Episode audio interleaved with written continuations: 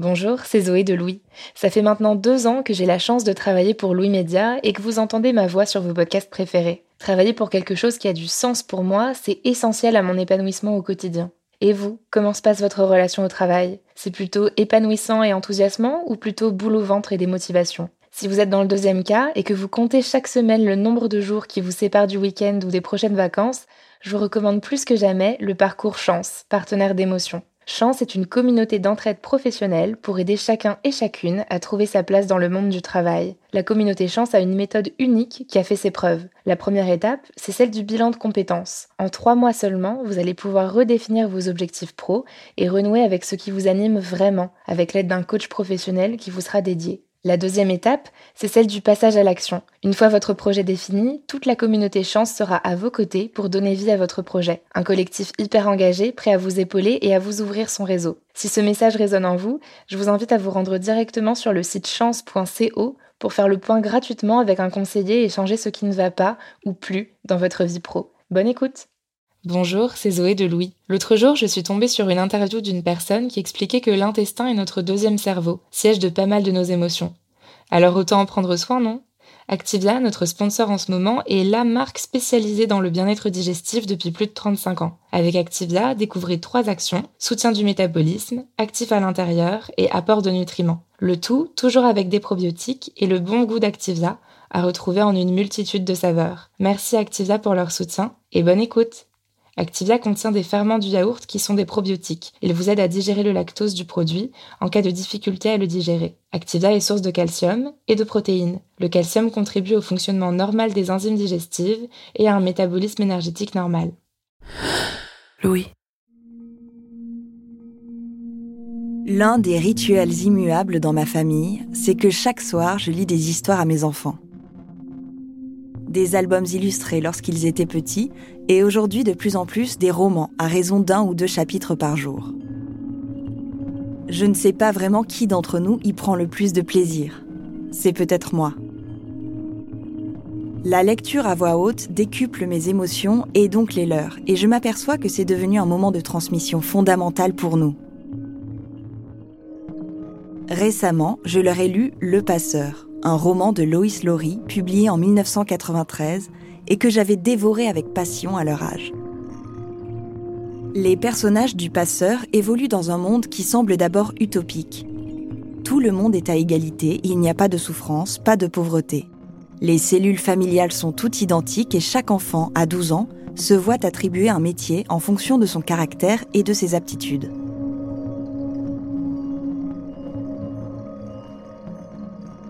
Le jour de ses 12 ans, on attribue à Jonas, le personnage principal, un métier rare et mystérieux, celui de dépositaire de la mémoire.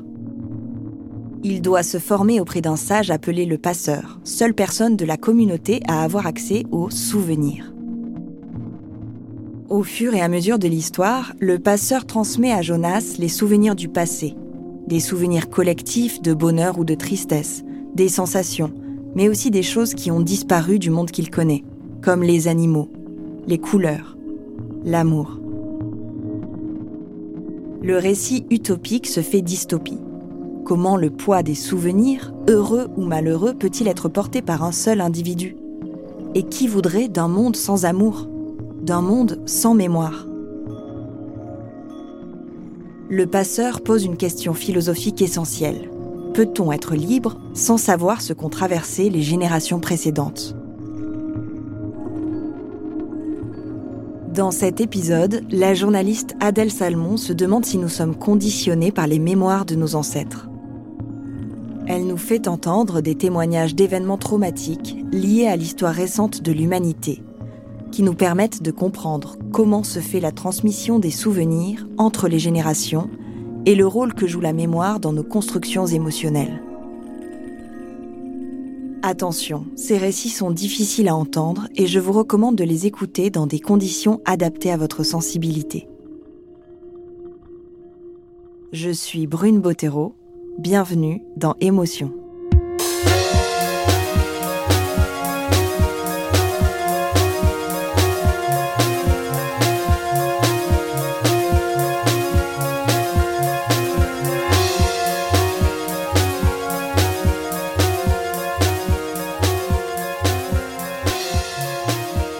Y a un an et demi, j'ai perdu ma grand-mère. Elle avait 92 ans, moi 33, et tout à coup, elle n'était plus là. Bien sûr, je m'attendais à son décès. J'ai même tenté de m'y préparer. Je redoutais tellement ce moment que j'avais enregistré tout un tas de souvenirs avec elle pour capturer sa voix et la garder jalousement avec moi. Pendant plus de 30 ans, on a beaucoup discuté avec Claudine. C'était son prénom. On discutait de tout et de rien, et puis parfois de choses plus graves. Ensemble, on parlait de ses souvenirs de petite fille au Mans pendant l'occupation, des tablettes de chocolat dont elle était privée, et de sa mère, qu'elle qualifiait de soupe au lait. Pendant tous nos entretiens, je ne l'ai vue pleurer que deux fois, lorsqu'elle évoquait son père, mort en déportation en Allemagne en octobre 1944. Il avait été dénoncé pour ses activités de résistant. Claudine avait alors 16 ans. J'avais très rarement accès aux émotions de ma grand-mère, qui gardait beaucoup de choses pour elle. Et puis, un jour de juillet 2019, elle a craqué. Elle était en train de me parler du moment où son père avait été mobilisé une première fois en 1938. À l'époque, Hitler avait décidé d'annexer les Sudètes, une région de Tchécoslovaquie. Cette nouvelle conquête territoriale était en fait une provocation de plus envers la France et le Royaume-Uni. En tant que capitaine de réserve, le père de Claudine avait été prévenu dans la nuit. Il devait partir rejoindre le front le lendemain, au petit matin. Moi, je m'étais pas réveillée. Je devais avoir 9-10 euh, ans. Et je, mais je, dormais, tout le monde était sur le... Euh, Yvonne était réveillée, tout le monde... Parce que euh, c'était mon père qui allait partir, il avait son ordre de, départ et tout. Et quand même, il a, il a voulu me dire au revoir. et on s'est mis à pleurer. Je vois encore son uniforme et tout. Elle était réveillée comme ça. Et il me dit, il est mauvais, tu sais. Et on s'est mis à pleurer tous les deux. oui, oui, c'est vrai. Ah bah voilà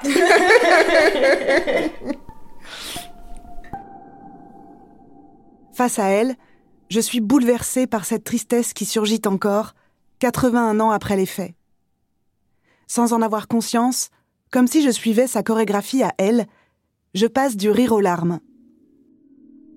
Ce jour-là, j'ai réalisé que grâce à l'expression de ses émotions, ma grand-mère me donnait un accès à sa mémoire. Une bribe de ce passé lointain que je ne connaîtrai jamais. En réécoutant nos échanges, je me suis demandé ce qu'il se passait précisément entre elle et moi à ce moment-là si je ressentais aussi fort sa tristesse, qu'elle se transformait chez moi en colère, était-ce parce que je prenais cette histoire trop à cœur? Peut-être que j'étais trop sensible et que cela s'expliquait par l'amour que je portais à Claudine. Ou bien est-ce que vraiment les émotions de nos parents ou de nos grands-parents ont ce pouvoir incroyable de nous transporter dans le temps, au point de nous faire ressentir des événements que nous n'avons pas vécus directement j'ai voulu savoir comment les émotions se transmettent entre les générations. Pour mieux comprendre cette chaîne de transmission émotionnelle, je me suis intéressée au traumatisme personnel, mais aussi collectif. Celui qui laisse des traces indélébiles, des trous béants et des mémoires souvent blessées. Comment vivre en ayant subi un choc traumatique Et lorsqu'on devient parent à son tour, comment parler de notre histoire à son enfant sans lui transmettre le traumatisme qui va avec? Je suis allée à Toulouse pour rencontrer Jeanne. Son histoire se compose de traumatismes incommensurables et je me dis que son témoignage pourrait m'éclairer. Elle m'a accueillie chez elle un samedi matin.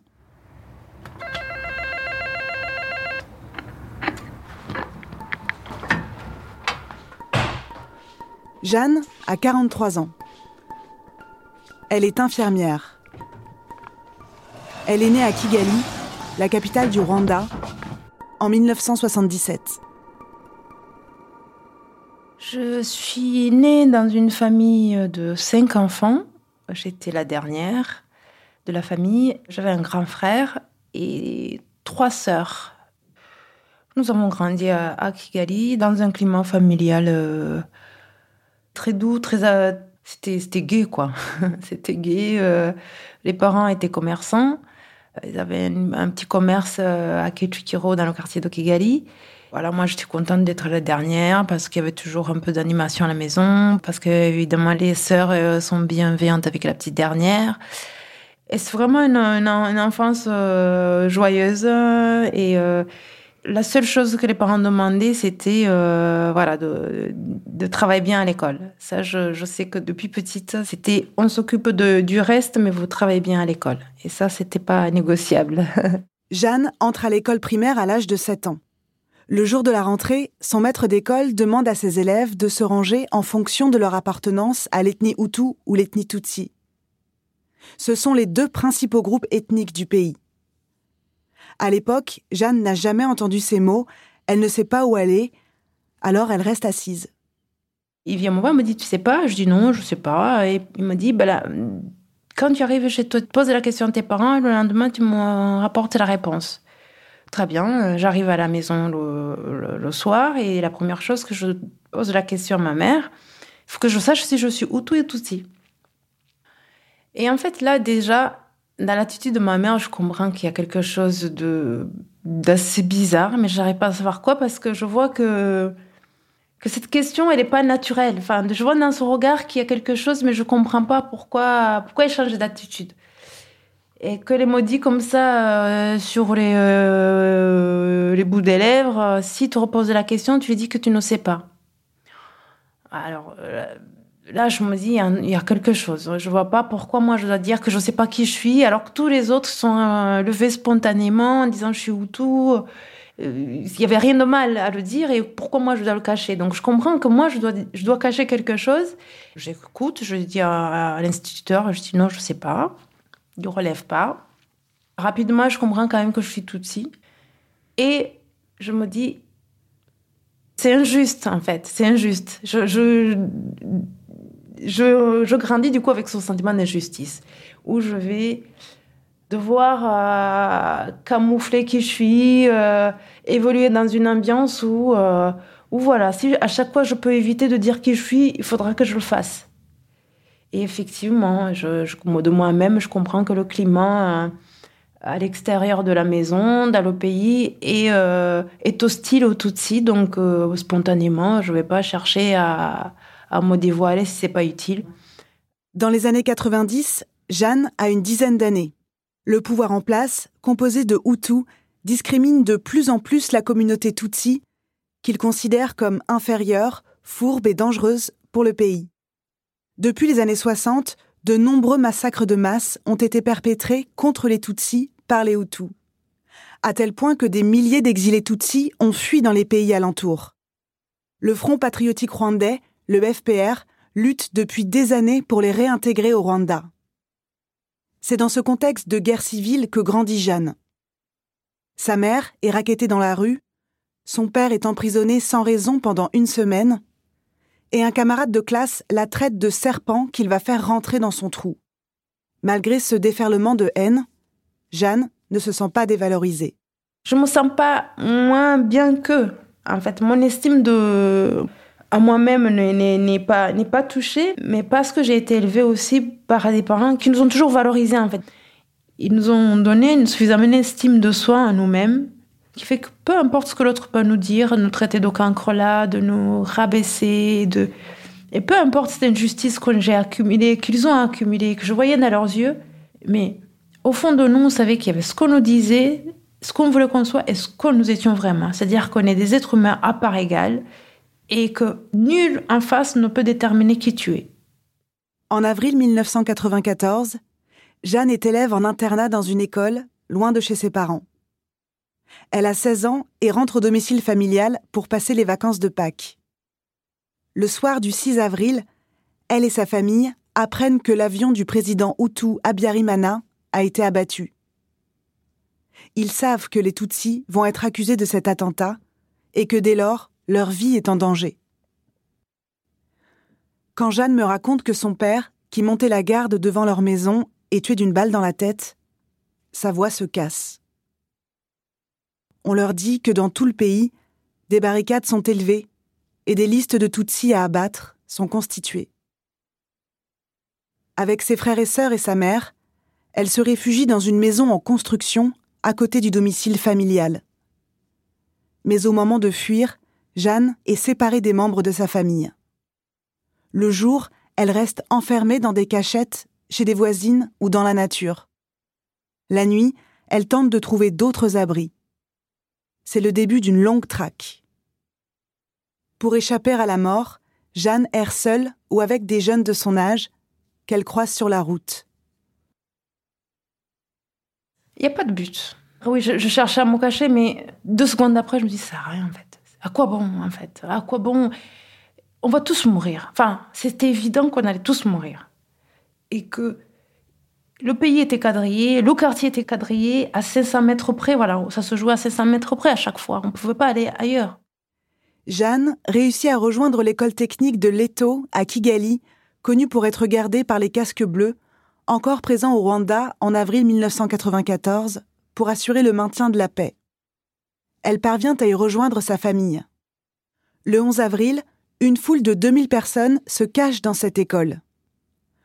Au départ, ces Tutsis étaient venus chercher la protection des casques bleus, mais vers 13 heures, Jeanne réalise que ces derniers quittent l'école, ayant reçu l'ordre de partir, les abandonnant aux mains des miliciens Hutus et des militaires rwandais. Avec d'autres Tutsis, Jeanne s'interpose et tente d'arrêter leur camion. Mais l'école n'est plus protégée. Les miliciens et militaires rwandais, qui encerclent l'école depuis des jours, y pénètrent sans obstacle. Ils regroupent les personnes présentes, les amènent à l'abri des regards et les attaquent. C'est là que les membres de la famille de Jeanne sont massacrés. Je voyais que c'est une telle violence que mon cerveau ne pouvait pas accepter. J'ai fermé effectivement les yeux la plupart du temps. Dès qu'ils ont commencé par exemple à jeter des grenades, j'ai gardé toute la journée les yeux fermés. Mais parce que si c'était une façon de faire la morte. Tout simplement, ça, ça, commencé par ça. J'ai regardé pas, je suis restée allongée à plat ventre, les yeux fermés mais vraiment atteindre la mort, mais je voulais, je voulais pas avoir d'autres images traumatisantes. Je voulais pas. Je voulais pas parce que c'était trop atroce. Je voulais pas, je voulais pas dans, dans, cette foule je puisse voir ma mère. Je voulais pas voir ma sœur. Je voulais pas voir mes cousins, mes oncles, mes voisins, les amis de mes parents parce que tout mon monde était là en fait à cette école tous, les gens que je connaissais c'était là. Et je voulais pas les voir euh, comme ça. On est coupé des émotions. On n'a pas d'émotions, on ressent plus rien. On est comme des robots. Face à une telle violence, je me demande comment expliquer cette absence d'émotion. Pour comprendre ce qui s'est joué dans l'esprit de Jeanne dans ces moments de violence inouïe, je me suis rendue au cabinet de Régine Weintrater à Paris. Elle est psychanalyste, thérapeute familiale et autrice du livre Sortir du génocide, témoigner pour réapprendre à vivre, paru en 2003. Pour elle, cette impossibilité de ressentir des émotions porte un nom. Ça s'appelle le gel psychique et c'est obligatoire pour survivre. C'est-à-dire que si la personne soumise à des violences extrêmes, ça peut être un viol aussi, mais un trauma, euh, des violences comme dans le génocide, ressentait les choses comme elle les ressent normalement, elle imploserait de l'intérieur ou elle deviendrait folle. Or là, tout son être est tendu vers la survie. Qu'est-ce qu'elle doit faire, comment elle doit courir, comment elle doit échapper? Donc il y a ce qu'on appelle un clivage de survie. C'est coupé en deux, c'est-à-dire que toutes les émotions normales qu'on peut éprouver quand on voit une scène euh, difficile sont gelées, mais vraiment gelées pour la survie psychique. Parce que les émotions affaibliraient la personne. Elle s'effondrerait. Donc, il y a une espèce de gel absolu des émotions et ce qu'on appelle un clivage, dans mon métier, un clivage de survie pour ne pas imploser de l'intérieur. On ne pense pas. Si on ne pense que une seconde à l'avance pour savoir ce qu'on doit faire, mais c'est tout. On ne pense ni à l'avant, on ne pense pas à l'après, on ne pense pas à ses proches, on ne pense à rien de ce qui constitue notre monde affectif, parce que sinon on en meurt de l'intérieur. Or, si on ne survit pas psychiquement, on ne survit pas physiquement. Jeanne survit à la tuerie de l'école technique. Elle tente de s'éloigner du lieu du massacre, se cache dans un champ, mais elle est rattrapée par les miliciens quelques heures plus tard. Cette fois, ils mutilent Jeanne aux chevilles. Car dans l'imaginaire raciste des Hutus, basé sur des critères physiques et biologiques, les Tutsis seraient trop élancés et trop grands par rapport à la taille moyenne des Hutus. Ce jour-là, Jeanne a les talons d'Achille sectionnés et reste encore des heures inanimée. Le lendemain matin, le 13 avril, elle est réveillée par des voix. Elle ouvre les yeux et s'aperçoit que des soldats du Front patriotique rwandais composé d'exilés Tutsis sont à son chevet. Elle est mise en lieu sûr dans un hôtel de Kigali. Gravement blessée et traumatisée, elle est prise en charge par une ONG.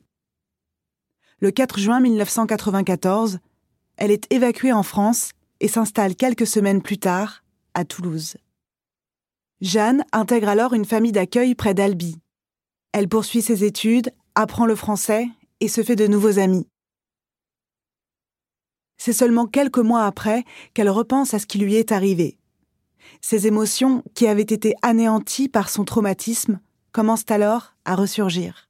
J'arrive en France et je ressens de la révolte, je pense. Enfin, je commence à, ressentir ce qui m'a révolté au Rwanda. Enfin, ce sentiment-là revient, des révoltes contre les injustices.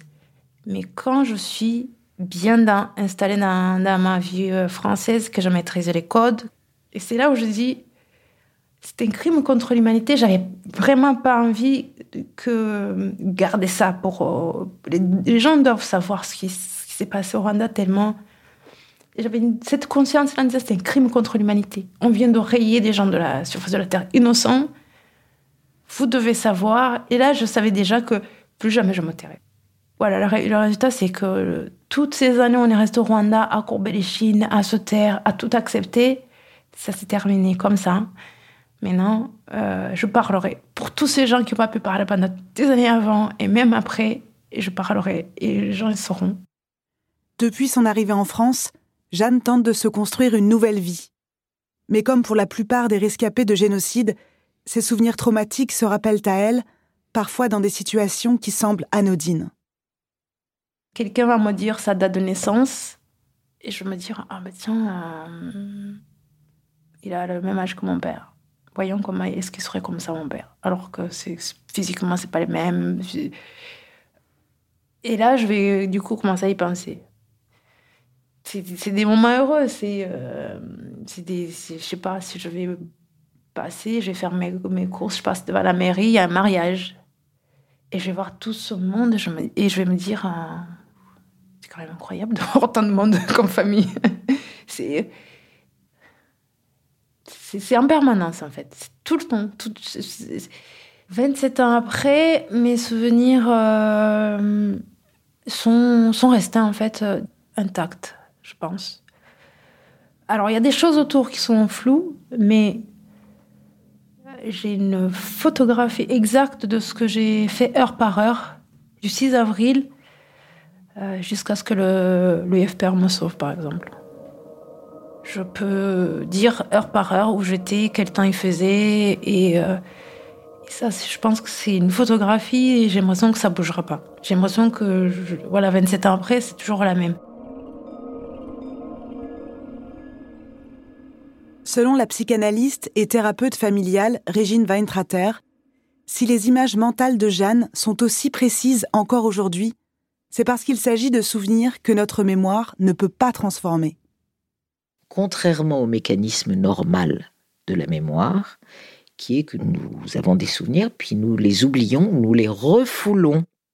C'est-à-dire que nous les mettons dans un coin et qui ressurgissent transformés. Les souvenirs traumatiques ne se transforment pas.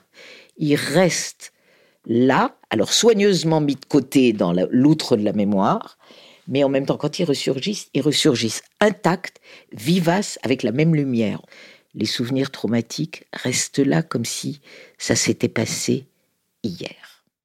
Au fil des années, Jeanne garde un lien très fort avec sa famille d'accueil. Une fois adulte, elle réalise que la maternité n'est ni une priorité ni une évidence. Elle m'explique qu'elle a d'abord pris le temps d'être bien dans sa vie, d'aimer son métier, d'être heureuse en amour. Aujourd'hui, Jeanne est la maman de deux petits garçons âgés de 5 et 2 ans. J'ai voulu savoir ce qu'elle redoutait le plus dans la parentalité. J'ai un peu éloigné le moment où je pouvais devenir mère, parce que je, suis devenue mère à 38 ans, pour mon premier. Mais parce que je, me disais, mon Dieu, mais... Euh, j'avais voilà, peut-être inconsciemment ces, ces, ces, moments où on peut pas... Il y aura des moments, peut-être, je me disais, peut-être qu'il y aura des moments où je, je serai impuissant. Est-ce qu'il y aura un autre moment aussi fou ou un jour je, je, je, serai dans la situation de mes parents ou de, de, ces, ces, familles que j'ai vues où on est totalement impuissant par rapport à son petit être euh, et qui demande, qui cherche juste le regard de son père ou de sa mère et qui, qui cherche de l'aide? Et la protection et, et, le, et, les yeux des parents qui sont aussi... Euh, je n'ai pas, pas, les mots pour décrire les, les parents qui sont impuissants par rapport à à, à l'aide qu'ils peuvent apporter à leurs enfants. Mais je me suis dit, j'en serais pas capable, c'est peut-être pas la peine de, de, mettre au monde les enfants si on peut pas vraiment assurer une protection certaine à tout moment. Et puis finalement, après, ça n'a pas été quelque chose non plus d'obsédant et je laissais la vie faire. Et euh, du coup, la vie, euh, la vie, elle est ce qu'elle est, elle est, elle est belle aussi. Enfin, elle est belle.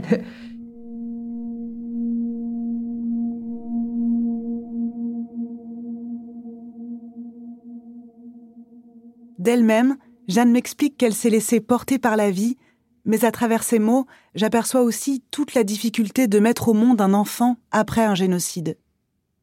En soi, d'après le projet génocidaire, la génération d'après n'aurait pas dû voir le jour, puisqu'aucun parent n'aurait dû survivre.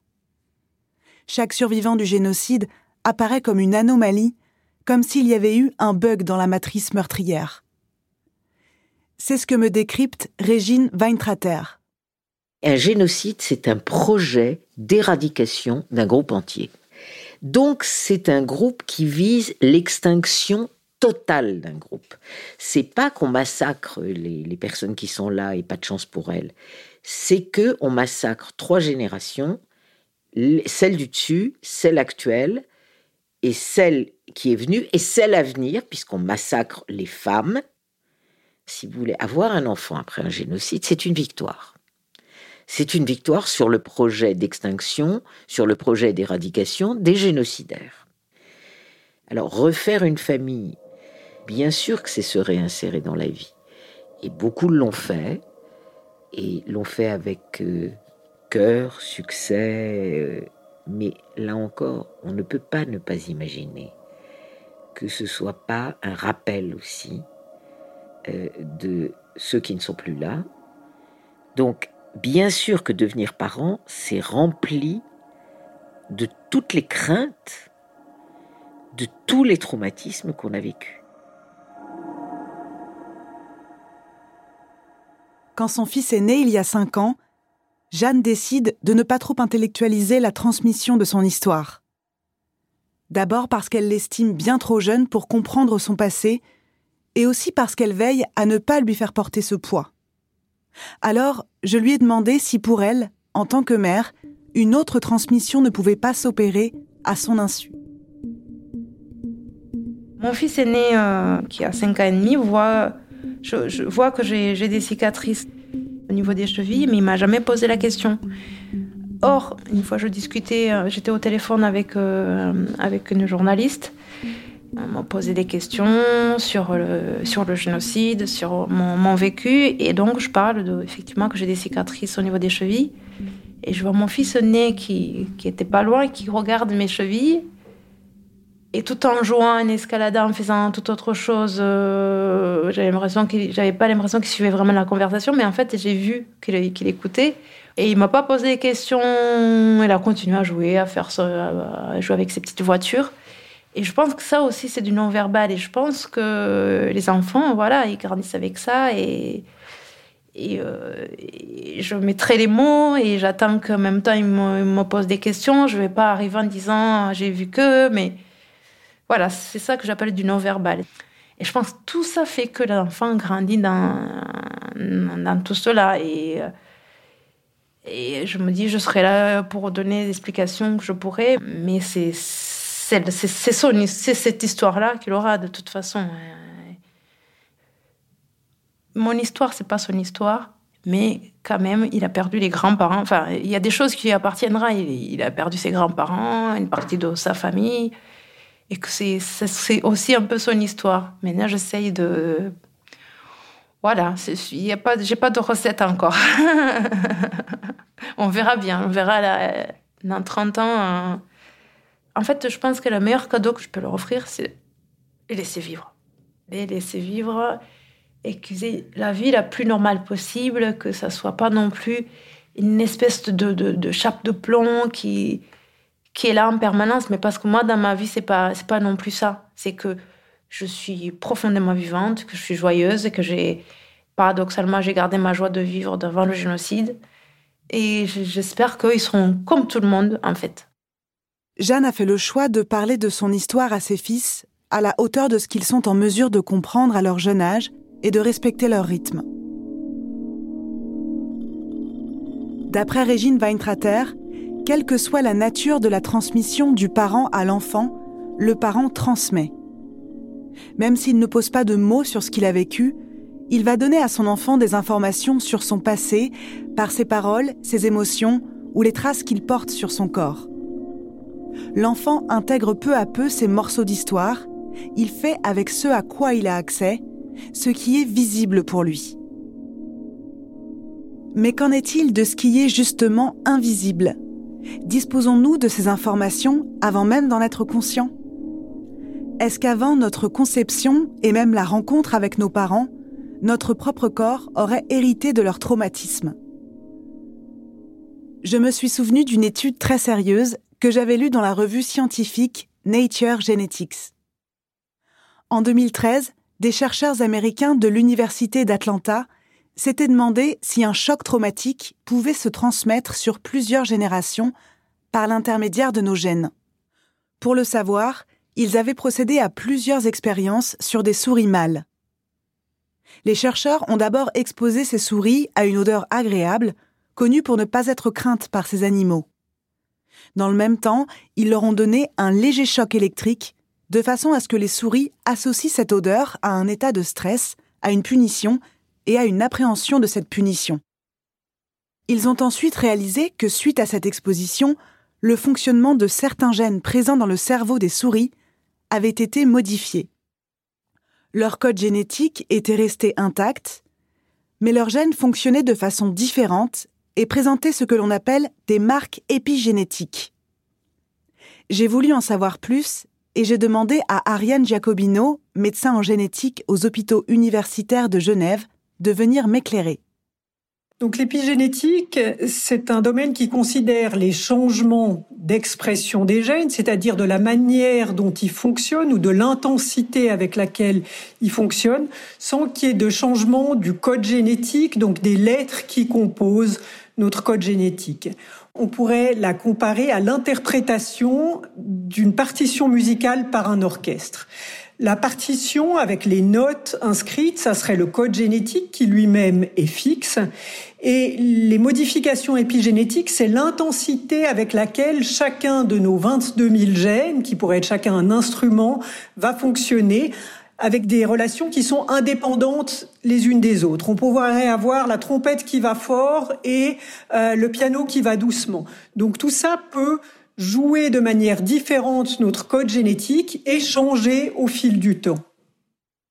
Les chercheurs américains ont ensuite utilisé des souris femelles qui, elles, n'avaient jamais subi de choc électrique. Ils ont procédé à des fécondations in vitro avec les spermatozoïdes des mâles conditionnés à la peur. Ils ont ensuite étudié les souriceaux issus de ces conceptions. Et là, ce qui est incroyable, c'est qu'ils se sont rendus compte, en soumettant à cette odeur ces petits mâles, que les souriceaux qui n'avaient jamais reçu le choc électrique étaient extrêmement craintifs et beaucoup plus que les autres quand ils sentaient cette odeur pourtant agréable. Alors ce qui est très joli dans cette étude et que je trouve admirable, c'est qu'ils ont pu écarter l'hypothèse de l'éducation ou de l'environnement des parents qui auraient quelque part transmis par leur comportement quelque chose aux souriceaux.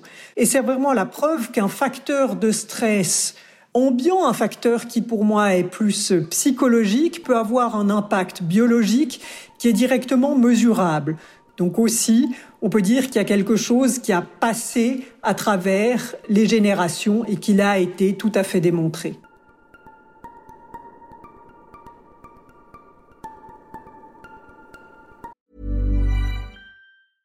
I'm Sandra, and I'm just the professional your small business was looking for. But you didn't hire me because you didn't use LinkedIn jobs. LinkedIn has professionals you can't find anywhere else, including those who aren't actively looking for a new job but might be open to the perfect role, like me. In a given month, over 70% of LinkedIn users don't visit other leading job sites. So if you're not looking on LinkedIn, you'll miss out on great candidates like Sandra. Start hiring professionals like a professional. Post your free job on linkedin.com/people today.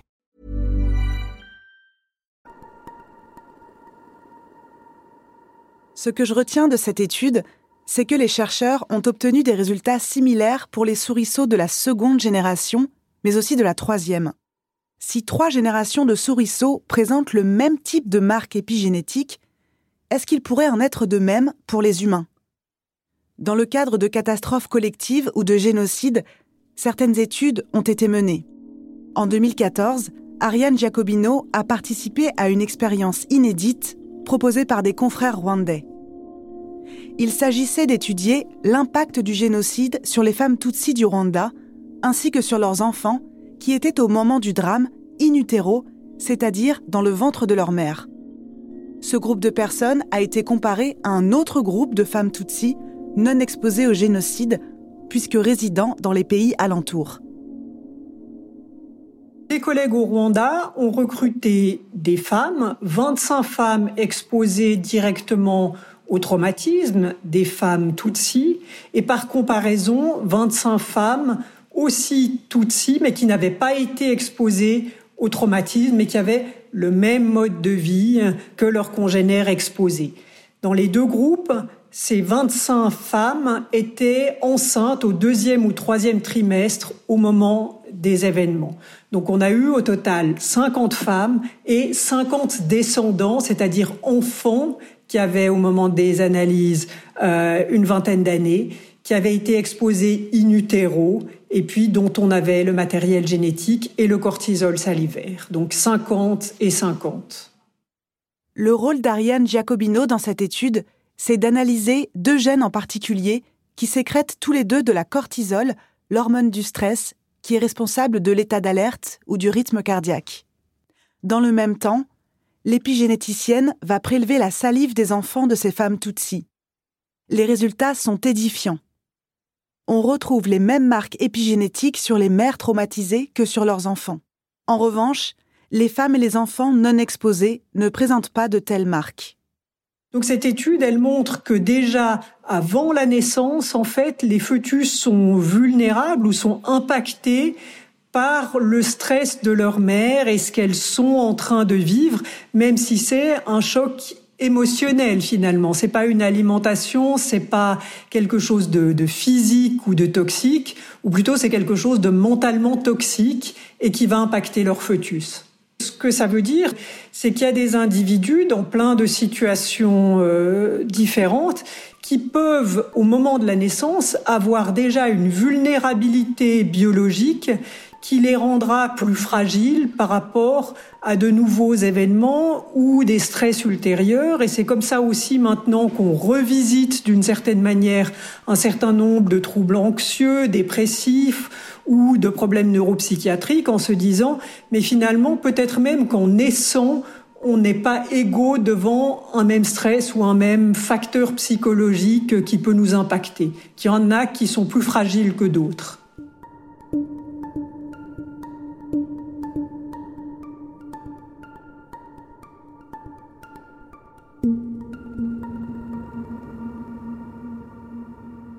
Les résultats de ces études me questionnent et surtout m'inquiètent un peu. On serait donc juste des entités prédestinées par nos gènes, comme enchaînées à un déterminisme biologique qui nous échapperait? Ariane Jacobino a insisté sur le fait que les marques épigénétiques étaient par définition réversibles. C'est-à-dire que ce n'est pas parce qu'on constate leur présence chez un individu qu'elles vont forcément être la source de manifestations de maladies ou de troubles. D'après elle, d'autres facteurs peuvent venir atténuer cet héritage comme un suivi psychologique. C'est d'ailleurs ce qui fait dire à Régine Weintrater que l'épigénétique et la psychanalyse peuvent même se compléter. Quand il y a eu des stress ou des migrations ou des tortures ou des jets, eh bien, il peut y avoir des taux d'anxiété qui ne sont pas seulement, comme on l'expliquait, nous, psychanalyse. Bah, évidemment, si la mère elle est anxieuse et le père est anxieux et s'il y a des cauchemars la nuit, bah, vous comprenez bien que l'enfant. oui, certes, il y a de ça. Mais vraisemblablement, les médecins ou les généticiens ont trouvé aussi des modifications, par exemple des histoires de famine et d'obésité. Des gens qui auraient souffert de la famine à une ou deux générations d'avant et les enfants qui deviennent obèses. Pour nous, c'est très intéressant parce que ça, ça ne vient pas du tout dire remballer vos divans, les psychanalystes, ça veut dire dialoguer. Et la psychanalyse peut étonner des épigénéticiens par certaines constatations. Après, c'est expliquer les explications, c'est une chose. Et l'épigénétique peut nous faire penser des choses fabuleuses. Donc, c'est les deux sont complémentaires. Si je comprends bien, dans la transmission, les gènes ne font pas tout.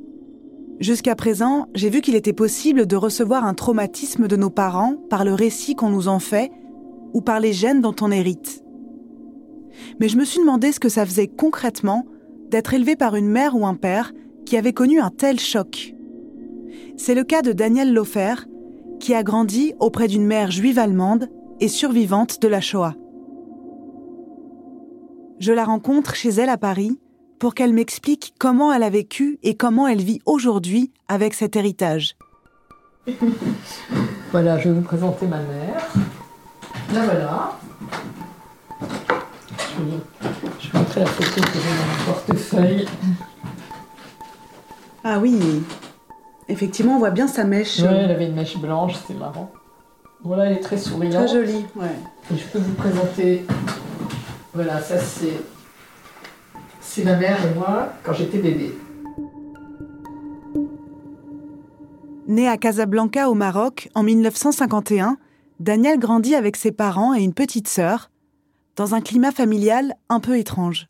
Ma mère était une femme d'une très très grande élégance. Elle était toujours impeccablement coiffée, impeccablement maquillée. Elle avait, euh, elle avait des escarpins, euh, chaussures à talons assortis à ses sacs. C'était très important pour elle. Elle passait son temps à, se regarder dans la glace, à ajuster ses, tailleurs. Elle maîtrisait son image. Ma mère euh, était une femme assez rigide, assez maniaque, euh, pas très chaleureuse. J'avais toujours l'impression que je disais ce qu'il fallait pas dire, que je faisais ce qu'il fallait pas faire, et donc je me sentais toujours un peu euh, sous surveillance. Donc j'étais, il y avait une espèce de, de grande vigilance. J'étais jamais très très détendue en fait chez moi, je crois. Dès son enfance, Daniel est confronté au manque d'attention de sa mère envers elle. Cela se traduit par exemple par des moments où tout à coup, sa mère part dans ses pensées et son esprit s'échappe. Elle parlait toute seule.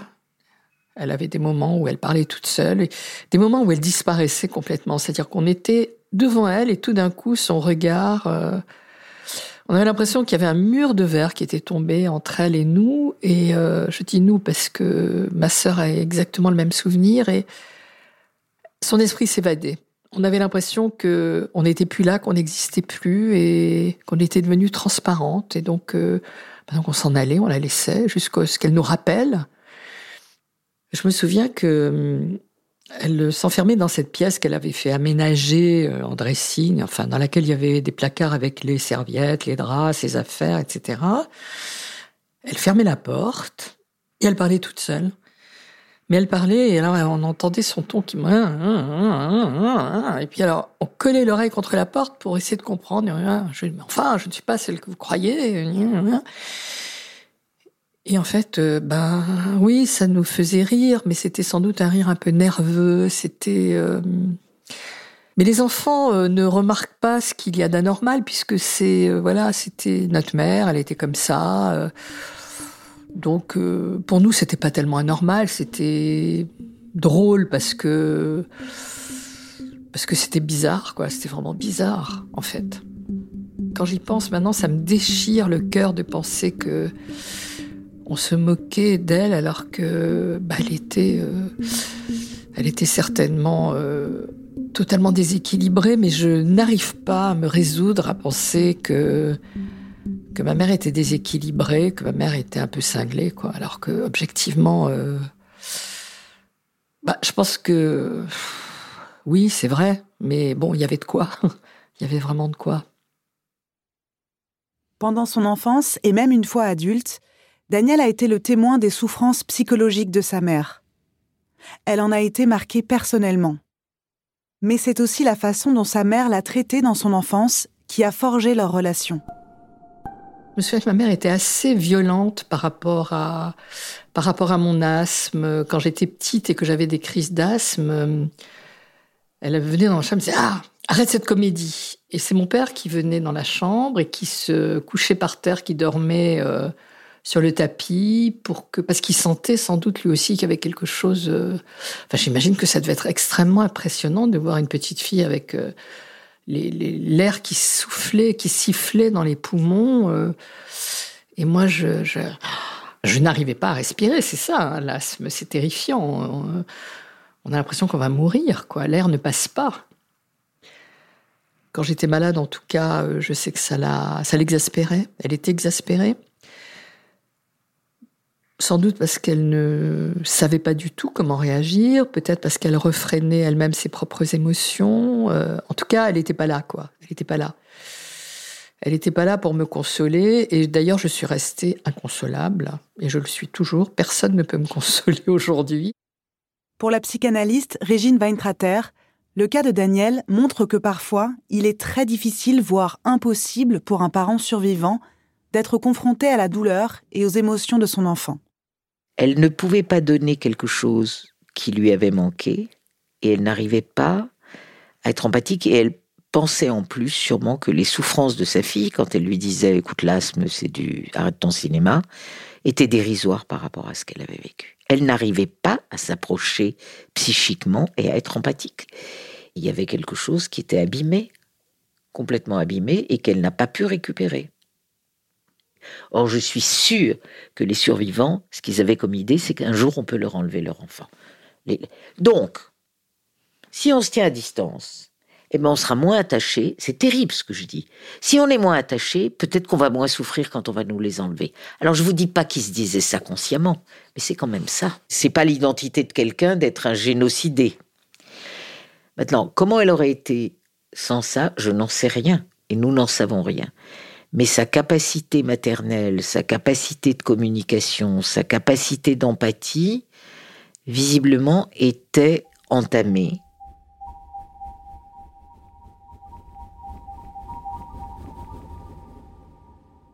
Les émotions de ma mère, euh, c'était par exemple quand elle pleurait parce qu'elle voyait un petit chat euh, euh, qui miaulait dans la rue. Alors tout d'un coup, elle était absolument dans un état de tristesse euh, profond, euh, affecté.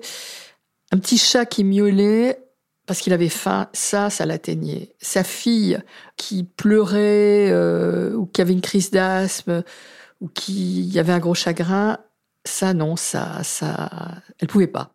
Malgré le manque d'empathie de sa mère envers elle, Daniel n'avait pas l'impression que celle-ci ne ressentait rien.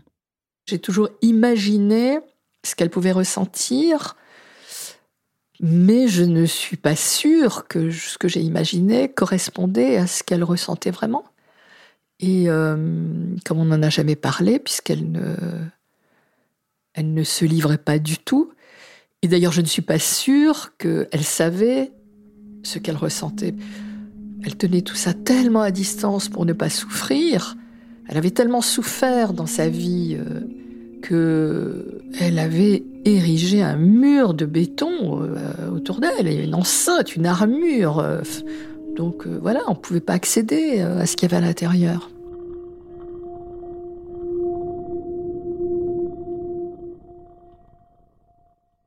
Régine Weintrater, qui a beaucoup travaillé sur les liens qui unissent le parent survivant et son enfant, m'explique que tous les cas de figure existent.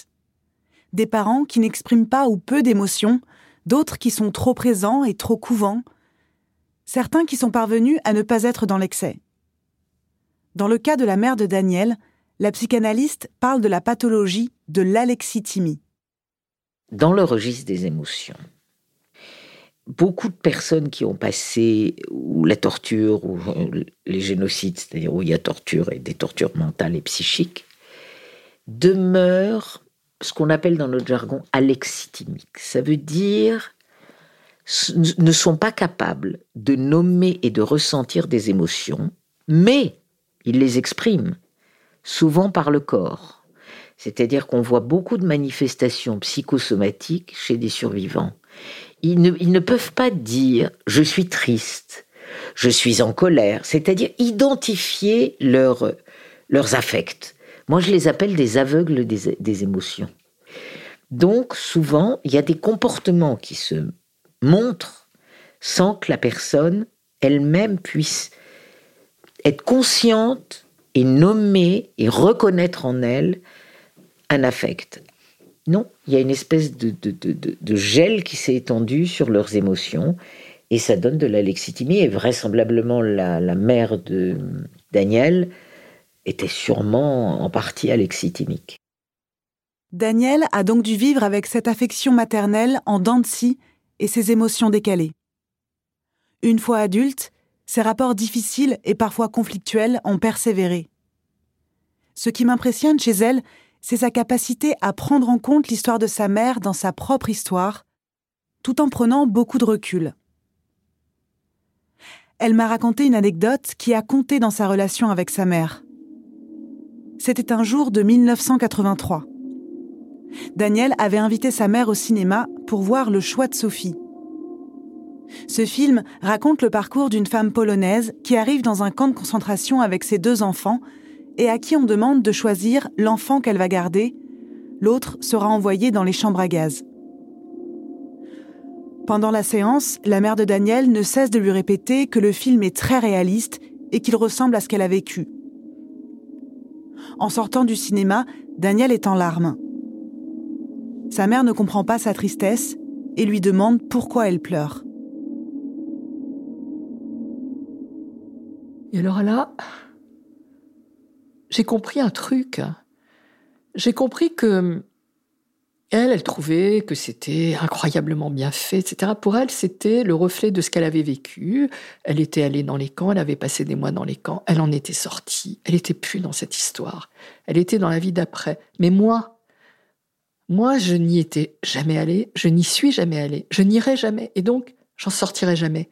Parce que pour moi, c'est des cauchemars, c'est des fantômes c'est des angoisses, c'est quelque chose qui s'est emparé de moi, qui rentrait dans ma vie, qui s'est infiltré dans mon sommeil, qui a rôdé autour de moi et qui est euh, voilà, qui est là, qui est euh, en permanence. Alors évidemment, je ne pense pas qu'à ça tout le temps, euh, mais voilà, qui a fait de moi pendant des années une personne hyper angoissée, qui avait toujours l'impression que j'arriverais jamais à rien, je pourrais jamais rien réussir, que euh, je méritais pas de vivre, je méritais pas d'être heureuse, que, enfin, bon, une espèce de, j'allais dire, de survivante aussi. C'est terrible de dire ça parce que je ne suis pas du tout une survivante, mais je suis une fille de survivante. Et donc j'ai intériorisé, mais euh, sans m'en rendre compte, euh, les choses que ma mère a dû vivre. Il y a quelque chose qui est passé, qui s'est infiltré et qui m'a collé à l'âme, euh, au cœur, au, au, cerveau, enfin quelque chose dont il est impossible de sortir en fait. Puisque Daniel n'avait pas directement vécu l'horreur des camps de la mort, il lui était plus difficile de se débarrasser des images et des sensations qui la traversaient. Par définition, ce processus du fantasme ne connaît pas de fin, car il peut se réinventer constamment. À l'inverse de sa mère, pour qui les camps étaient une réalité vécue et révolue, avec un début et une fin. Je devais avoir 29 euh, ans, 27 ans, je sais pas. Je vais dans un hammam euh, pour la première fois de ma vie. Je rentre dans cette pièce où il y a une fumée, on voit rien, et j'aperçois des corps euh, nus, et je suis prise une crise d'angoisse, mais absolument monstrueuse. Je suis sortie, mais au pas de course, j'avais le cœur qui cognait, j'étais hyper angoissée, et j'ai mis très longtemps à comprendre qu'en fait, j'avais eu la sensation d'être dans une chambre à gaz, et quand on y pense, un petit me fermer, bah, les chambres à gaz, ça devait être ça, quoi. Les corps nus, alors évidemment, euh, il n'y avait pas euh, une surpopulation, mais voilà. Et ça, c'est ça le fantasme, quoi. C'est vraiment le. Bon, maintenant je retourne au hammam, ça me fait plus du tout ça, j'y prends beaucoup de plaisir, mais, mais la première fois, il faut le temps de comprendre quand même, hein, de comprendre ce qui se passe. Euh. Comment vous l'avez compris? Comment je l'ai compris Je sais pas. Je sais pas comment je l'ai compris. Euh, je sais pas. Un beau jour, ça m'a paru clair. Peut-être que j'ai travaillé ça pendant mon analyse, peut-être que Honnêtement, j'en sais rien. Vous savez, le, ce chemin de l'analyse et du travail qu'on fait sur soi, il y a des choses qu'on dit, on les sait, on les comprend, euh, on les explique doctement à l'analyste, aux amis. Et puis un beau jour, tout d'un coup, hop, ça rentre. Tout d'un coup, c'est comme si c'était incorporé, quoi. Euh, voilà, c'est plus besoin d'expliquer, plus on l'a vécu, on l'a ressenti, on l'a revécu. Je sais pas, c'est c'est c'est des choses. Euh, les mots sont un peu impuissants pour décrire cette espèce de travail qui fait qu'un beau jour, euh, il y a une espèce d'évidence. Et on se rend compte qu'on a tourné autour, qu'on a répété, qu'on a dit les choses, mais que, pof, ça n'avait pas pris son sens, quoi. Aujourd'hui, Daniel est toujours asthmatique, claustrophobe et doit faire face à des problèmes pulmonaires mais avec le temps, elle a su s'approprier des outils pour vivre avec ses fragilités physiques et psychiques, notamment grâce à la relation qu'elle entretient avec ses émotions.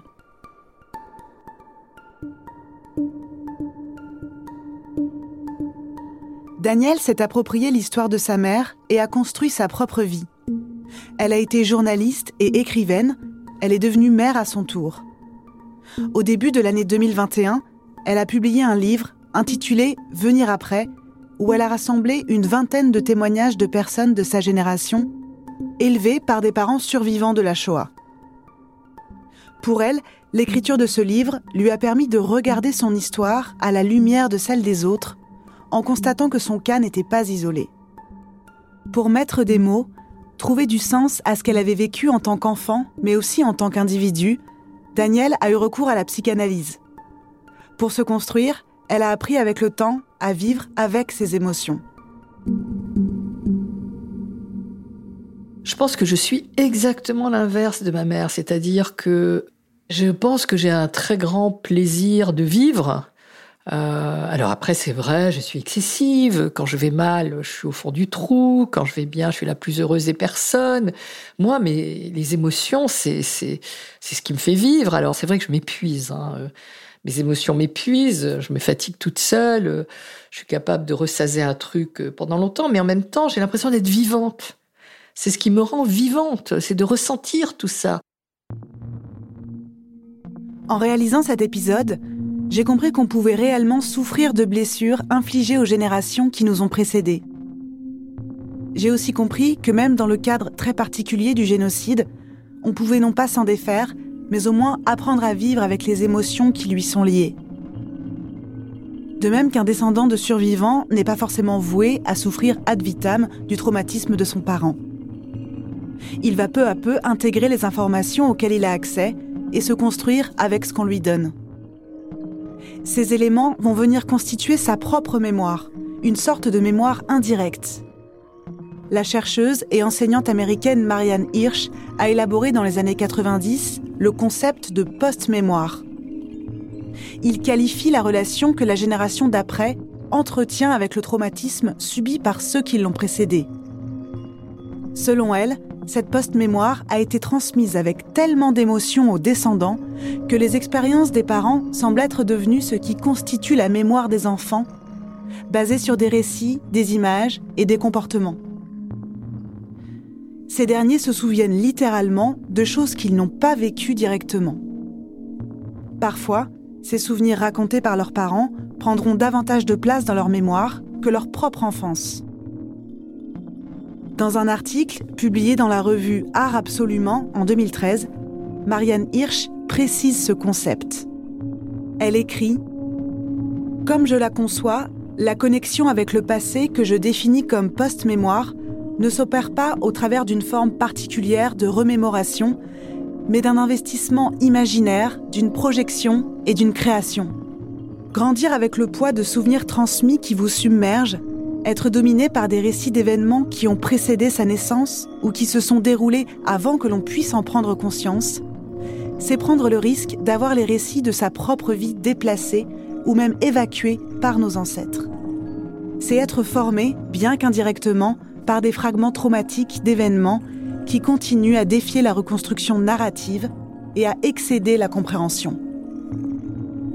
Je repense à présent à l'image utilisée par Régine Weintrater pour décrire ces fragments d'histoire qui surgissent parfois dans la vie des descendants, comme des petits ruisseaux qui viennent infuser notre psychisme. En dehors des cadres extrêmes comme le génocide, j'ai compris que chaque famille avait ses petits ruisseaux les miens, j'ai eu la chance de les parcourir avec ma grand-mère. Grâce à sa transmission, je me suis fabriqué des représentations. J'ai construit mon propre roman familial, renforcé par des lectures, puis des rencontres. Surtout, j'ai eu un environnement propice pour cela. J'ai pu poser des questions et on m'a répondu. Finalement, je crois que c'est ça le plus important pour avoir accès aux émotions de nos parents ou de nos grands-parents dialoguer lorsque cela est possible, oser poser les questions qui nous taraudent, braver notre pudeur et celle de nos interlocuteurs. Pour finir, j'ai envie de poser une dernière question. Et vous, vous avez déjà essayé?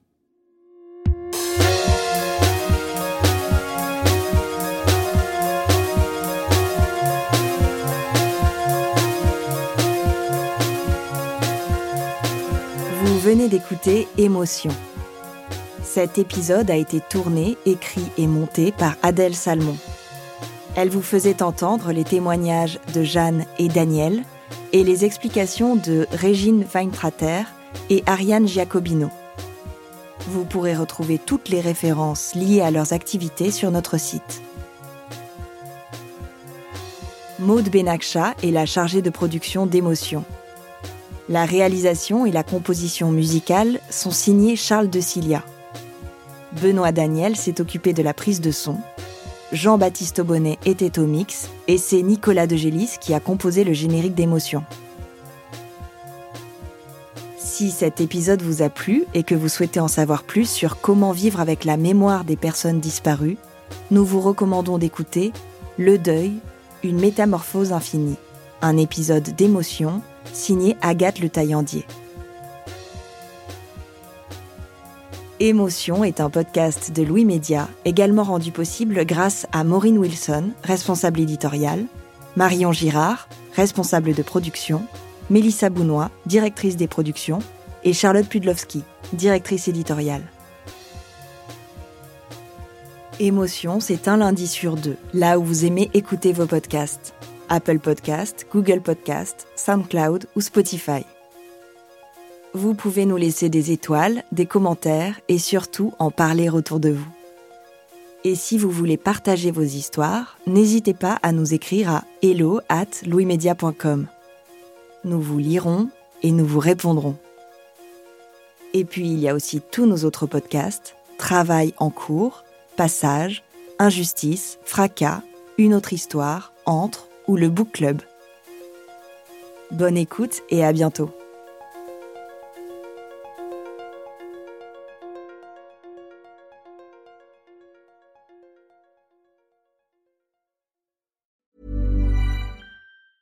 Hey, it's Danny Pellegrino from Everything Iconic.